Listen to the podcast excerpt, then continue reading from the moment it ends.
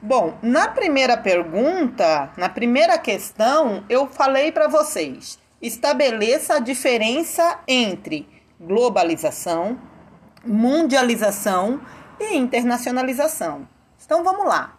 A globalização, ela é um fenômeno do modelo capitalista que abrange aspectos políticos, econômicos e sociais.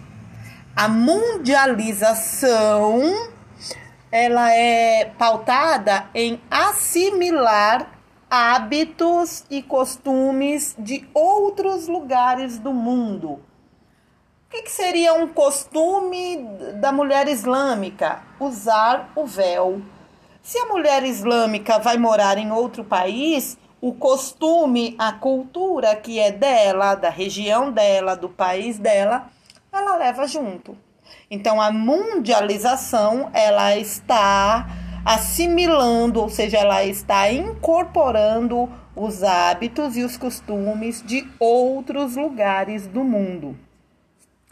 A internacionalização, ela corresponde a trocas econômicas, é a atuação de uma empresa em outro local do mundo, em outro, canto do mundo. Por exemplo, quando a gente vê aquela propaganda da Tata Werneck, do English Live, é uma empresa norte-americana que atua no Brasil. Ou seja, nós brasileiros podemos aprender inglês com professores americanos. Ela fala isso na propaganda.